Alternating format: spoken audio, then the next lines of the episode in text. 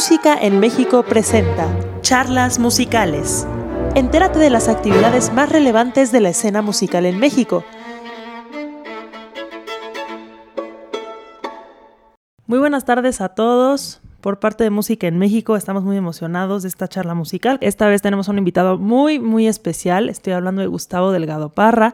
Eres organista, clavecinista, compositor y musicólogo, miembro de la Academia Mexicana de Ciencias, del Sistema Nacional de Investigadores, presidente de la Academia Mexicana de Música Antigua para órgano y director del Festival Internacional del Órgano Barroco, galardonado con el Premio Universidad Nacional 2013 en creación artística y extensión de la cultura. Gustavo Delgado es ganador de varios concursos nacionales e internacionales de composición, primer lugar en el concurso nacional de composición orquestal Monterrey 400, el Rocco Rodio en Italia y el Albert Schweitzer ser en Holanda, entre otros premios también.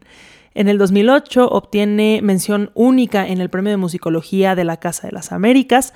Es también profesor de licenciatura y el posgrado en música de la Facultad de Música de la UNAM. Tiene un doctorado en musicología cum laude por la Universidad Politécnica de Valencia en España, obteniendo además el Premio Extraordinario de Tesis Doctorales en 2009. Así realizó estudios de posgrado en órgano, composición y música antigua en la Hogeschool voor de Kunsten Utrecht de 1990 al 92 y en Ámsterdam de 1988 a 1990. Entre sus principales profesores se encuentran Gustav Leonhardt en clavecín, Ton Koopman y Jacques van Otmersen en órgano, Manuel Enríquez, Federico Ibarra, Dan Maneke en composición. Ha sido responsable y coordinador de varios proyectos de restauración de órganos históricos mexicanos. Como concertista y conferencista se ha presentado prácticamente en toda Europa, Estados Unidos, Asia y México. Ha publicado varios libros, entre otros, la edición crítica de las obras para órgano de José Torres y Martínez Bravo. Y es coeditor también de las obras de música de Antonio de Cabezón. Ha grabado una quincena de discos compactos en órganos históricos de México y Europa.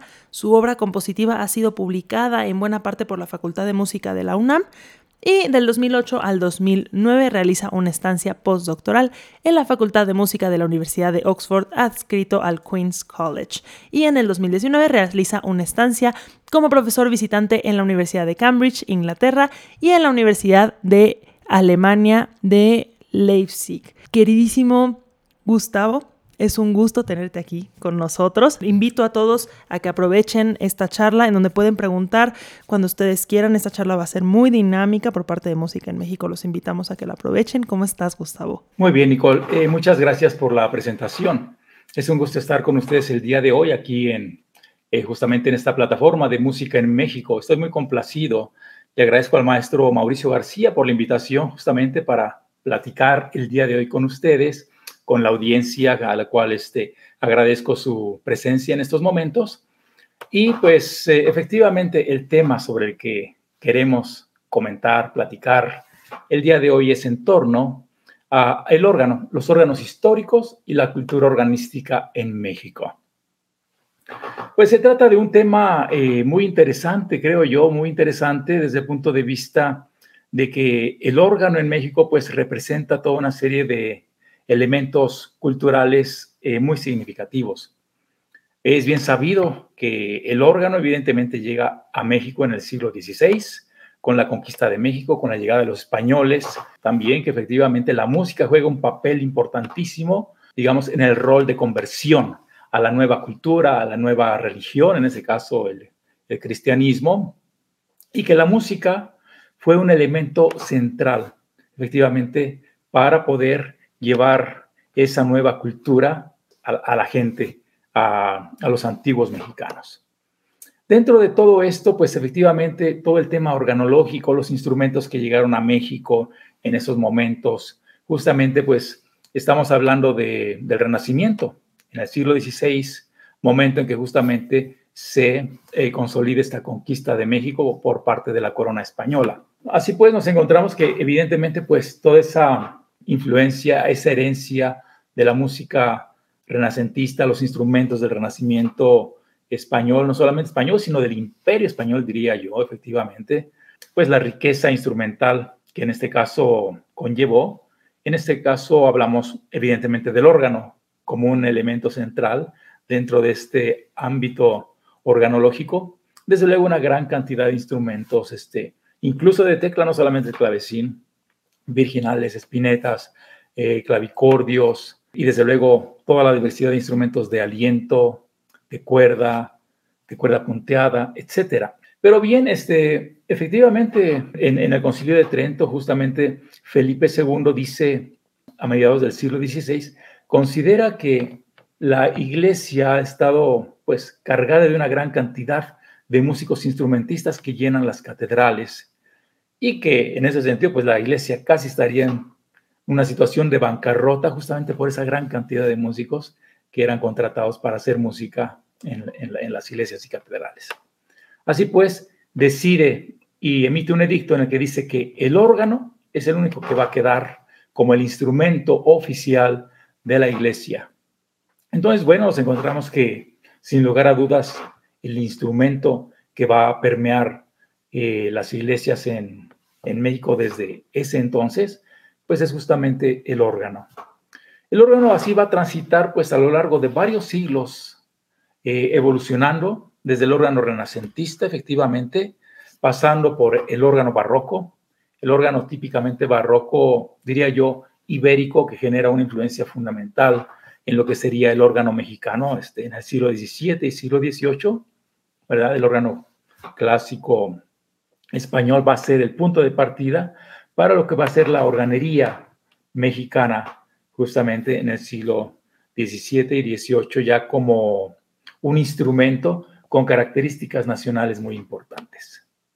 Va a continuar el órgano después del siglo XVIII, llegamos al siglo XIX, viene la independencia de México, 1810-1821, y el órgano sigue adelante.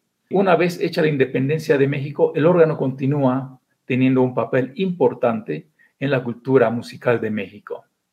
Nos encontramos que los constructores de órganos siguen proliferando, particularmente en el centro del país, por ejemplo, en las provincias de Puebla, de Tlaxcala, donde hay una gran cantidad de instrumentos históricos, principalmente justamente del siglo XIX, en este caso tenemos a una familia muy importante de organeros poblanos, que es la familia Castro, que instala su taller justamente en Puebla, en la calle de Astomba, en aquellos tiempos, en donde justamente funda su taller de organería en el año de 1738.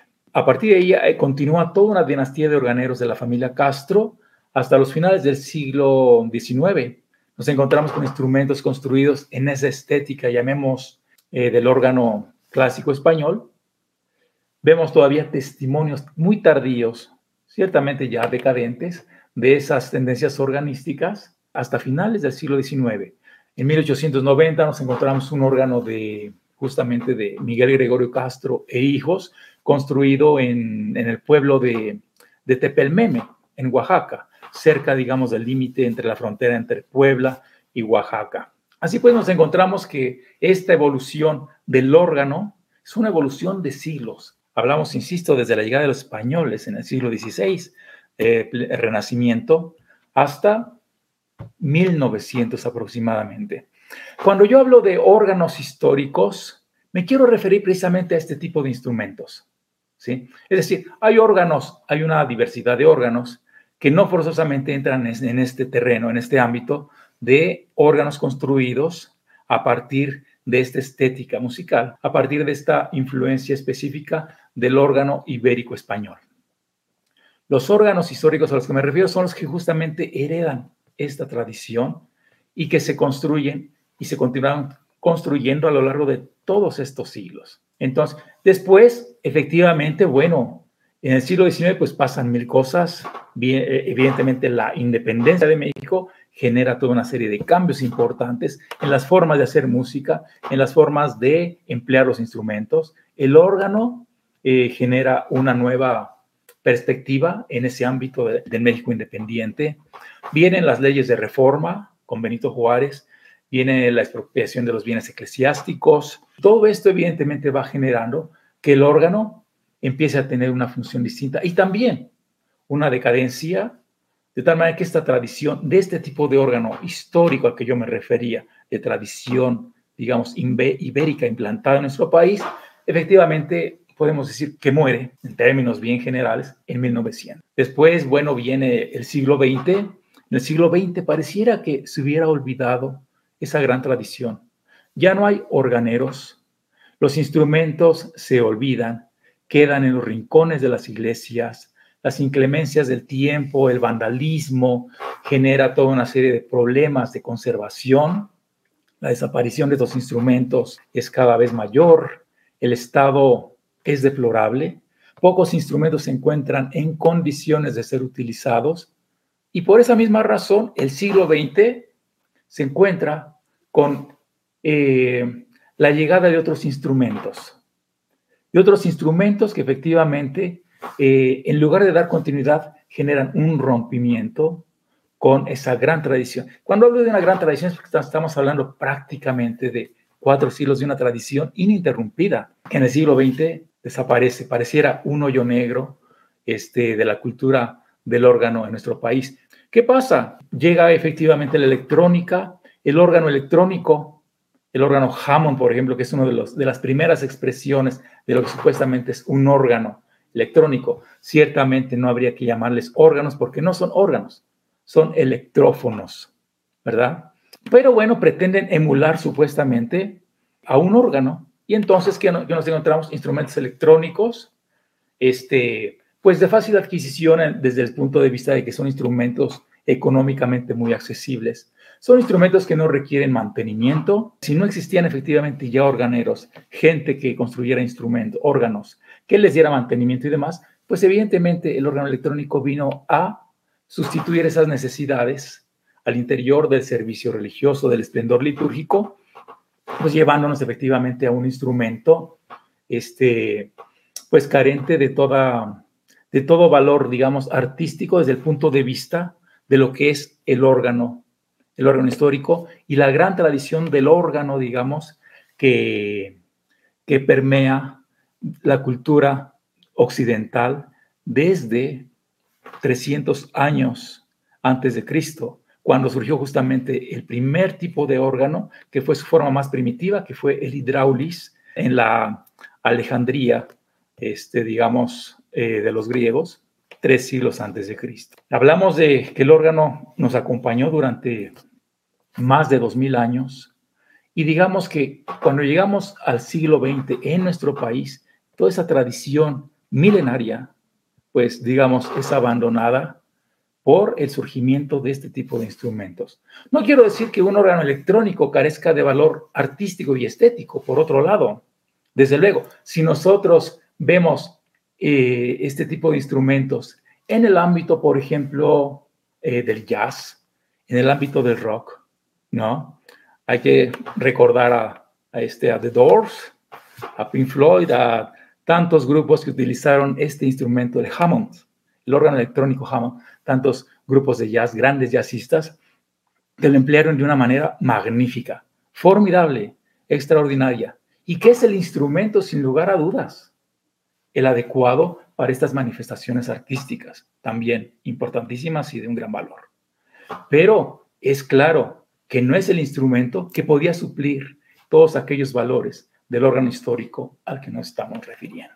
Entonces, pues bueno, este, efectivamente en México eh, tenemos esta, esta gran tradición y nos encontramos con ese problema en el siglo, en el siglo XX. ¿Qué es lo que pasa? Efectivamente, pues bueno, los repertorios que se interpretaban en estos instrumentos se olvidaron.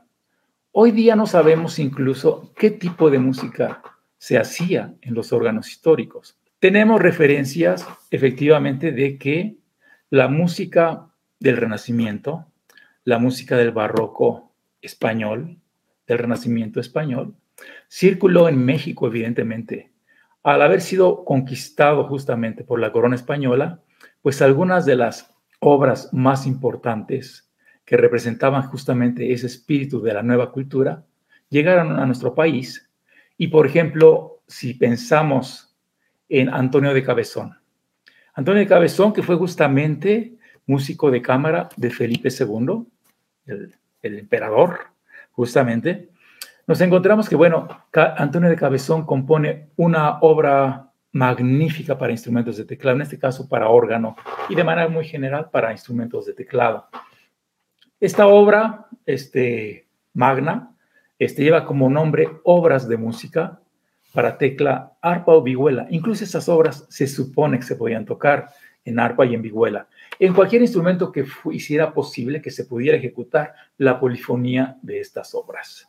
Entonces, este, este libro es publicado justamente, fue publicado por su hijo Hernando de Cabezón.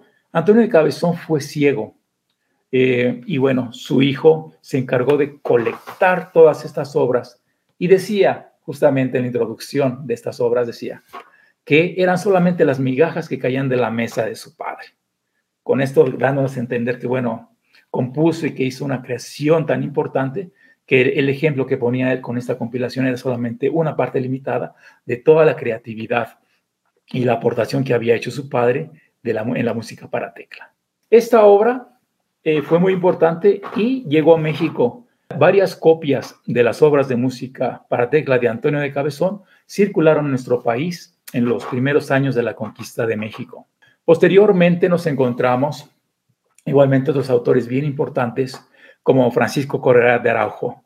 Francisco Correa de Araujo pues fue un compositor, uno de los más importantes del nació todavía a finales del siglo XVI y su obra fue publicada en el siglo XVII. Su libro con las, sus obras lleva el nombre de Facultad Orgánica y es una compilación de obras maravillosas para órgano representativas del órgano ibérico del siglo XVII, de la primera mitad del siglo XVII, y sus obras fueron también publicadas en vida del propio Correa y también llegaron a México. Hay reportes justamente de los, libreros de aquella época de cómo fueron trasladados este, varios tomos de esta Facultad Orgánica de Francisco Correa de Araujo desde Sevilla hasta el puerto de Veracruz. Y efectivamente circularon en México. Es decir, todo este tipo de repertorios, también tratados teóricos de autores como eh, Tomás de Santa María, un franciscano erudito en el ámbito de la música que publicó El arte de tañer fantasía en el siglo XVI, contemporáneo de Antonio de Cabezón, un tratado importantísimo, una Biblia, un tomo verdaderamente extraordinario que nos habla de las prácticas musicales de la época y que también circuló en México este, al lado de otros tratados teóricos. Es decir, efectivamente nosotros podemos decir, bueno, esa música se hacía en los órganos, en los órganos históricos con que conservamos al día de hoy. Y frecuentemente en los conciertos que llevamos a cabo, que realizamos, que nos gusta tocar en este tipo de instrumentos, son ese tipo de repertorios, ¿verdad? La música barroca, renacentista, eh, española, porque es justo la estética del órgano mexicano, con sus matices, claro está. Nosotros hablamos español a la mexicana. Nuestro español es diferente del español que se habla en España. Entonces, bueno, eh, en ese sentido, los órganos históricos mexicanos también hablan diferente. Sin embargo, la similitud, al final de cuentas, la estética, los eh, elementos, las características constructivas del órgano español y del órgano mexicano al final de cuentas están absolutamente entrelazadas por razones obvias. Así pues, nosotros tocamos esos repertorios porque indudablemente apelan a la estética constructiva de estos instrumentos. Sin embargo, no significa que ciertamente fuera solamente esta música y tenemos verdaderas dudas de qué era lo que se hacía en estos instrumentos, cuáles eran los repertorios, cuáles eran este, las formas de eh, utilizar estos instrumentos en el ámbito litúrgico. Hay mil preguntas que ciertamente están por resolverse y que va a llevar el trabajo de muchos investigadores, de mucha gente, antes de tener respuestas más claras de cuál era la utilización de este tipo de instrumentos. Sin embargo, al día de hoy, insisto, al final de cuentas en el siglo XX, los principios del siglo XX en general viene en el mundo este, en general una intención de poder rescatar, digamos, las formas interpretativas de la música antigua. En el siglo XIX, ciertamente, la gente no se preocupaba por decir, a ver, ¿cómo se interpretaba la música este, de Juan Sebastián Bach? ¿Cuál era, ¿Cuál era la manera histórica? ¿Cuál era la manera históricamente informada de tocar la música de Juan Sebastián Bach? O de los autores renacentistas o este, barrocos en general. No, la gente tocaba la música barroca, tocaba la música antigua desde las formas en que ellos entendían la música en el siglo XIX, en el periodo romántico que nosotros de manera muy general llamamos periodo romántico en el siglo XIX, la gente interpretaba la música del pasado, la música antigua, en instrumentos de su tiempo, en instrumentos del siglo XIX, eh, en muchos casos. Eh, tocaban desde ediciones hechas en el siglo XIX con las características propias de la manera en que ellos interpretaban la música que ellos hacían en ese momento. Entonces, evidentemente, viene el siglo XX y la gente se pregunta, bueno, parece ser que la manera de entender la música antigua desde esta plataforma, desde el siglo de la plataforma del entendimiento de la música que se hacía en el siglo XIX, parecía ser un tanto anacrónica. Entonces, efectivamente, viene el siglo XX, viene el surgimiento de esta nueva ciencia que es la musicología, que pretende dar respuesta a toda una serie de preguntas en torno a la interpretación de la música del pasado. Y así nos encontramos, sin lugar a dudas, eh, inicia este movimiento, un renacimiento, viene un renacimiento en cuanto a las formas de entender la música del pasado. ¿Y cuál es una de las, primeras preguntas que se hace la gente? Efectivamente, ¿cuál era el instrumental que generaba ese ámbito sonoro, ese espectro sonoro que efectivamente nos haría conectar con las formas, en principio, de hacer música del pasado? Pues evidentemente se trataba de los instrumentos. Así pues empiezan a rescatar toda una serie de de documentos que nos hablan de cómo estaban construidos, cuáles eran sus características fónicas, en fin, detalles muy específicos que le permitieron a la gente, a los constructores de instrumentos en el siglo XX, empezar a experimentar con toda esa información y empezar a darle nuevamente forma a lo que sería supuestamente un instrumento del pasado. Tenemos manifestaciones, por decir un ejemplo que, que muchos conocemos, el del clavecín.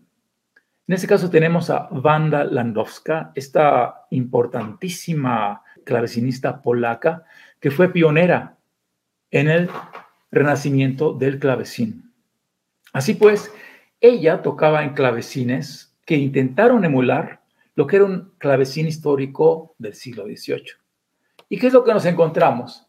Este tipo de instrumentos, este tipo de clavecines que fueron construidos por la, la marca alemana, por decir, Neupert, o algunas otras este, eh, compañías francesas que construyeron este, clavecines justamente para ella, para, para Banda Landowska.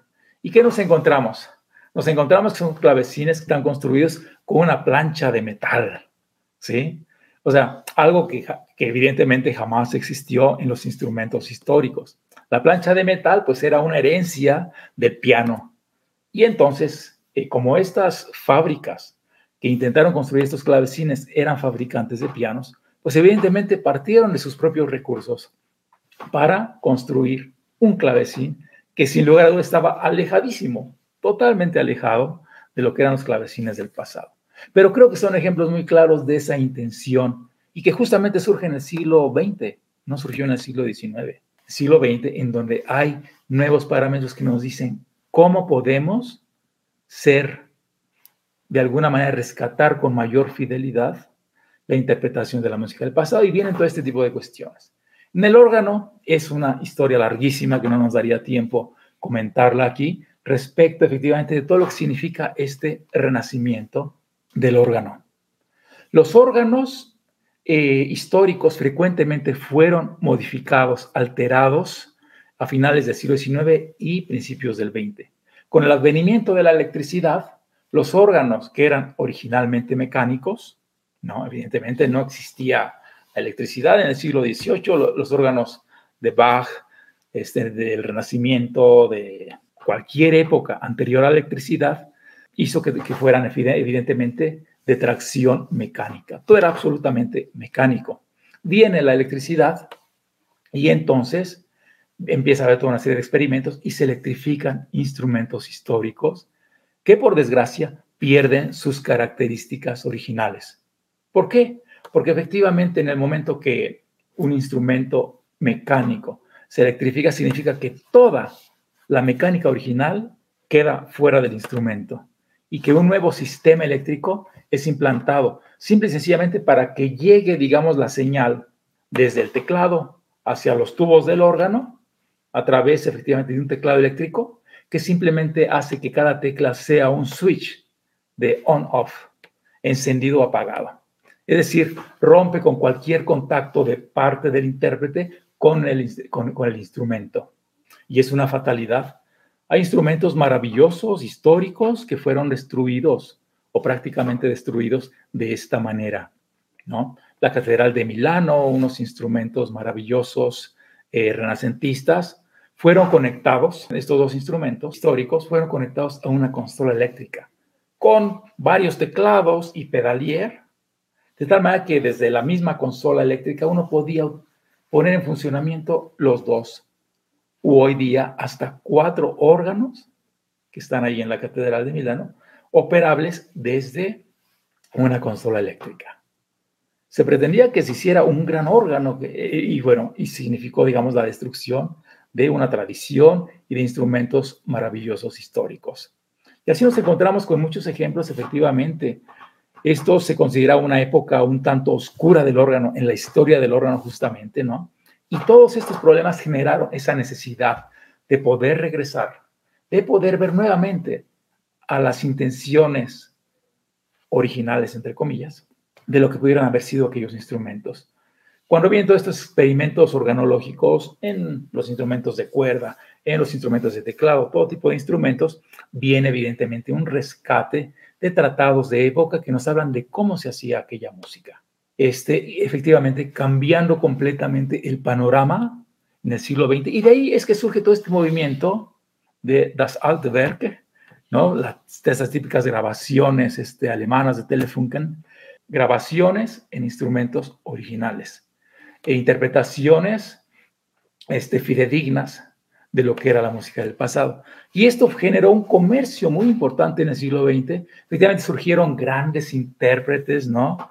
Recordemos este, a Gustav Leonhardt, a Nikolaus Harnoncourt, tantos y tantos y tantos intérpretes que efectivamente, pues bueno, hicieron una cantidad enorme de grabaciones y generaron efectivamente una vuelta de tuerca bien importante en las maneras de hacer música y que fue lo que generó al final de cuentas lo que nosotros entendemos como interpretación históricamente informada. Entonces, bueno, todo esto de alguna manera, ¿de qué manera se ha impactado a México?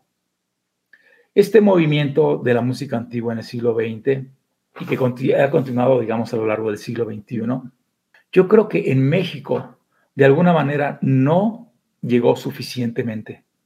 Al día de hoy son apenas pocas las este, iniciativas que pretenden efectivamente, por un lado, recuperar el patrimonio organológico de México, recuperarlo, restaurarlo con propiedad, restaurarlo de manera responsable. La mayoría de los instrumentos están arrumbados, siguen arrumbados después de, de todo este tiempo. Por otro lado, nuestra manera de hacer la música. En las escuelas de música, pues ciertamente luchamos, intentamos por cada vez generar una mayor toma de conciencia sobre las prácticas históricamente informadas. Sin embargo, son cambios que muy, muy lentamente se van generando. En muchos países europeos, en este caso, inclusive toda una serie de modas, digamos, de todo esta, de este supuesto nuevo renacimiento, han inclusive, inclusive empezado a modificarse, a desaparecer en algún sentido. Y nosotros todavía seguimos de alguna manera indagando apenas sobre esas formas de hacer música, sobre esas formas de recuperar el patrimonio organológico. Es decir, realmente hay un trabajo muy grande, muy importante por hacer. Y en ese sentido, pues yo desde la plataforma del Festival Internacional del Órgano Barroco, que efectivamente tengo el gusto de dirigir, es que a lo largo de 30 años, el festival está por cumplir prácticamente 30 años. En 2022, serán ya tres décadas de trabajo continuo. Y efectivamente este festival no es un festival meramente en el sentido de, ah, bueno, a ver, cada año vamos a juntarnos a hacer música, vamos a invitar este, intérpretes de fama internacional que efectivamente vengan y toquen conciertos en órganos históricos mexicanos y se van. Nosotros igual que toquemos conciertos en este tipo de instrumentos y que no quede nada final de cuentas detrás de esto. Este festival no ha pretendido jamás ser un festival que simple y sencillamente se dedica a presentar conciertos de órgano.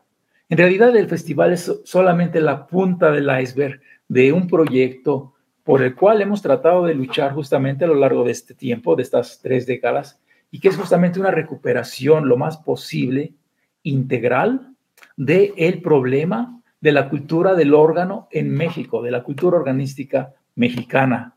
¿sí? Es decir, eh, hemos tratado de impulsar, por un lado, la restauración de los órganos históricos. Algunos de ellos, obviamente, insisto, hay una cantidad importante, por fortuna, que aún se conservan en el país. Y bueno, hemos impulsado en Oaxaca la restauración del órgano histórico de Santo Domingo, de Santo Domingo Yanguitlán, un órgano maravilloso de, de en torno a 1700, el órgano de la Basílica de la Soledad, y, un órgano de 1686, el órgano de la, de la iglesia de, de Santa María de la Asunción en Tlaxiaco, Oaxaca, tres instrumentos históricos maravillosos que efectivamente eh, logramos restaurar con el apoyo de diferentes instancias. Eh, y hemos restaurado otros órganos, el de la, eh, un órgano Castro justamente en Puebla, en el Santuario de los Remedios, construido a finales del siglo XIX, de estética también ibérica. Y así, digamos, hemos impulsado diferentes proyectos de restauración de los órganos. Pero, ¿qué queda después de una restauración? A final de cuentas, si no existe una estrategia en torno a, a la recuperación de la cultura organística, un instrumento más restaurado, un instrumento, un instrumento más, un instrumento menos, ¿qué más da si no se utiliza si después de que queda restaurado nuevamente el órgano electrónico que está allá al lado, ese que se sigue utilizando, etcétera, etcétera, digamos, un órgano restaurado es importantísimo, desde luego, tratar de preservar estos objetos, esta memoria del pasado es fundamental, pero si no hay una estrategia que nos diga qué significa ese instrumento restaurado y de qué manera podemos utilizarlo e impulsarlo en nuestra cultura actual, en las nuevas estéticas del mundo del arte, vuelve a quedar, digamos, en el olvido. Entonces, bueno, importante impulsar eh, la restauración. Nosotros antes de haber impulsado la restauración de órganos, hicimos, por ejemplo, en el estado de Oaxaca, todo lo que fue el estudio de campo, ir, digamos, prácticamente pueblo por, por pueblo, con una cartografía del estado de Oaxaca, visitando prácticamente hasta el último rincón, estudiando los órganos, los órganos en este caso de la provincia de Oaxaca. Eh, bueno, los fotografiamos, hicimos toda una serie de, eh, recabamos toda una serie de datos, publicamos el libro Órganos Históricos de Oaxaca, publicado en el año 2000 por este Fomento Cultural este, y, este, y el INA. Y bueno, fue creo que una, un parteaguas justamente para mostrar de alguna manera esa riqueza organológica que México posee, en este caso enfocado en un, en un estado concreto que era Oaxaca. Entonces, vino todo este estudio de campo y posteriormente fue que con esa información se promovió la recuperación de estos órganos históricos que acabo de señalar y que fueron restaurados, creo yo, este, magníficamente. El órgano histórico de Santo Domingo Yanguitlán, ustedes lo pueden escuchar en concierto el día de hoy en YouTube, este, justamente en en la página del Festival Internacional del Órgano, Órgano Barroco y pueden constatar la riqueza, la belleza de ese instrumento. Y bueno, entonces, lo que, como estoy señalando, son varios los rubros en los que hay que atender ese problema de la cultura organística. Hablaba yo del estudio de campo, la restauración de los instrumentos. Y ahora, ¿qué viene? Pues justamente la formación de recursos humanos, de, recursos humanos, eh, digamos, en el ámbito de la interpretación de la música, que se hace en ese tipo de instrumentos. Es decir, la reutilización de los órganos, que tenga sentido una restauración, efectivamente. Y eso es un elemento bueno en el que hemos estado luchando. El festival de alguna manera ha venido generando una serie de cursos anuales en la Academia Mexicana de Música Antigua para órgano, con los eh, artistas invitados al festival para hacer cursos magistrales sobre interpretación de la música. Eh, yo mismo, bueno, tengo la, la fortuna de poder trabajar con mis estudiantes en, escuelas de música profesionales, por ejemplo la Facultad de Música de la UNAM, desde donde efectivamente estamos tratando efectivamente de brindar esta opción y para que el organista en México sienta que tiene una razón de ser. No es meramente tocar un instrumento más, no es, no es tocar, con todo respeto, digamos, cualquier otro instrumento más. Se trata del órgano en el cual tiene esa gran necesidad, está implantado en nuestra cultura, forma parte de nuestro pasado artístico y cultural y los instrumentos están allí de manera física esperando por nuestra atención. Es un patrimonio físico, tangible e intangible y un proyecto de recuperación organística implica eso, atender la parte tangible, la parte física y la parte intangible, que pues es tan, tan importante en varios eh, aspectos. Esto, insisto, el Festival Internacional del Órgano Barroco, que a su vez es una plataforma desde la cual queremos generar esta conciencia de la importancia de la recuperación de los órganos históricos y de la cultura organística en el país, es la punta del iceberg justamente, en el sentido de que estamos intentando de que haya varios varias plataformas desde, las, desde la cual tenga un sentido una recuperación integral. Aparte de estas diferentes plataformas que ya señalé, está por el otro lado también, este, por ejemplo, el estudio de fuentes documentales y la edición de música, ediciones críticas, por ejemplo, las, las que ya se señalaban cuando me presentaban. Hemos trabajado en la edición crítica de las obras de José de Torres, un compositor eh, español, justamente maestro de capilla en la Real Capilla en Madrid en 1700 y su música llegó a México. De hecho, la única fuente que se conoció en algún momento fue justamente el libro que contiene 11 partidos del maestro don José de Torres, que se encontraba justamente en México y no, y no en España. En España no existe copia al día de hoy de las obras de José de Torres de esta colección. Y entonces, bueno, nos dimos a la tarea de hacer una edición crítica de esta, de esta música también con la intención de que estos repertorios que circularon efectivamente en nuestro país puedan ser una referencia también para el intérprete de hoy que puede ejecutar estas obras en concierto, que puede estudiarlas en el ámbito de su formación organística en las escuelas profesionales de música. Participamos en la edición de las obras completas de Antonio de Cabezón, la famosa Obras de Música para eh, Tecla, Arpa y Vihuela, publicadas por su hijo Hernando, y que fue publicada justamente hace apenas unos unos pocos años, en el 2010, si no me recuerdo, justamente conmemorando los 500 años del nacimiento de Antonio de Cabezón, y en la cual tuvimos la oportunidad de, participar haciendo la transcripción de todas las obras de la versión original que está escrita en tablatura para, para tecla del siglo XVI y eh, haciendo una versión para una edición crítica escrita obviamente pues en términos de, la, de, la, de una lectura eficiente para el organista actual. Y así, digamos, hemos hecho estudio de campo, este, ediciones críticas, eh, en fin, todos estos elementos que son, creo, indispensables. Finalmente, todo esto va a redundar en publicaciones, efectivamente, las publicaciones, el catálogo de los órganos históricos de Oaxaca, las, la publicación de las ediciones críticas de la música que he mencionado, grabaciones en órganos históricos, en fin, todo este tipo de cuestiones. De alguna manera, esta ha sido la, intención efectivamente eh, de luchar por ir detrás de generar una mayor toma de conciencia acerca de la importancia de los órganos históricos en nuestro país, su recuperación y todo lo que conlleva, insisto, no son los instrumentos solamente, el aspecto físico, la restauración, es todo este abanico de posibilidades que nos abren justamente a los artistas, investigadores. Es una labor este, interdisciplinaria, sin lugar a dudas, en la cual historiadores del arte, organistas, músicos de todo tipo, eh, en fin, este, historiadores, en fin, restauradores. Es un abanico muy grande que implica la participación de todos. Y en este sentido, bueno, esta, esta plática, digamos, eh, digamos que muy abuelo de pájaro, pretende eh, pues expresar esa inquietud y, dejarla manifiesta en esta plática. Yo les agradezco mucho su, compañía en esta, en esta plática. Muchas gracias, Gustavo. La verdad, yo creo que todos coincidimos en que fue una charla bastante enriquecedora para todos. Yo eh, personalmente no sabía mucho de las cosas que habías dicho, entonces preguntan eh, aquí cuál es el estado de los órganos de la catedral en Ciudad de México después del temblor del 2017. Bien, el estado de los órganos de la catedral de México, por fortuna, es, es bueno, es bueno, porque pues de hecho se restauraron relativamente en tiempos muy recientes. Los órganos de la Catedral de México, como ustedes saben, sufrieron este, hubo un incendio en los años 60 que prácticamente estuvieron a punto de que se perdieran. Eh, Flentrop, esta compañía holandesa muy prestigiada, una compañía realmente de las mejores en el ámbito de la restauración, hizo la restauración en los años 70, una magnífica restauración desde un punto de vista arqueológico.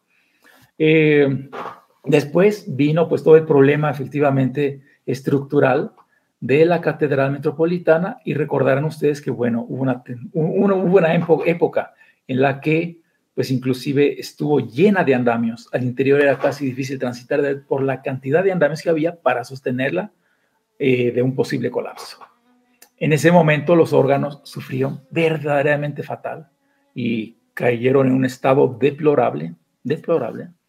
Sin embargo, efectivamente, pues después vino hace, yo pienso que prácticamente estamos hablando de la última década, en la que se restauraron hace su restauración aproximadamente empezó hace 10 años y efectivamente se restauraron los dos órganos, el órgano, el órgano del Evangelio, el de la epístola, y, este, y se recuperó este, pues prácticamente el trabajo que había hecho Flentro anteriormente. Eh, fue un trabajo de, una compañía alemano, alemana española, este, de Grenzing. El, organero es este Gerhard Grenzing y este, él fue el responsable de la restauración de los órganos y el día de hoy los instrumentos se encuentran en muy buen estado. Digamos que son de los pocos instrumentos que podemos decir que se encuentran en condiciones y en buen estado, este, eh, acompañados de, los órganos que yo ya mencionaba, los que restauramos en Oaxaca y en otros lugares, y algunos más que por aquí por allá de repente se han podido restaurar. Pero sí, efectivamente, los órganos de la Catedral de México actualmente se encuentran en buen estado pues qué alegría que se encuentren en, buen estado con todo lo que ha sufrido la ciudad. Sí, Gustavo, muchísimas gracias por esta charla que nos diste. La verdad es que estuvo bastante enriquecedora para todos. Por parte de Música en México te lo agradecemos mucho. Quiero agradecer también a todos los que están en backstage de Música en México. No olviden seguirnos en nuestras redes sociales. Muchas gracias, Gustavo. Muchas gracias a ustedes, les doy las gracias y este, les deseo todo lo mejor. Creo que esta plataforma de Música en México es una plataforma muy importante que sin lugar a dudas este, nos aporta mucho en el ámbito de la difusión y de todos los temas, digamos, de, este, de difusión musical que tanta falta nos hacen en nuestro país. Gracias por la invitación y les dejo un muy cordial saludo. Igualmente, Gustavo. Bonita tarde a todos. Hasta luego.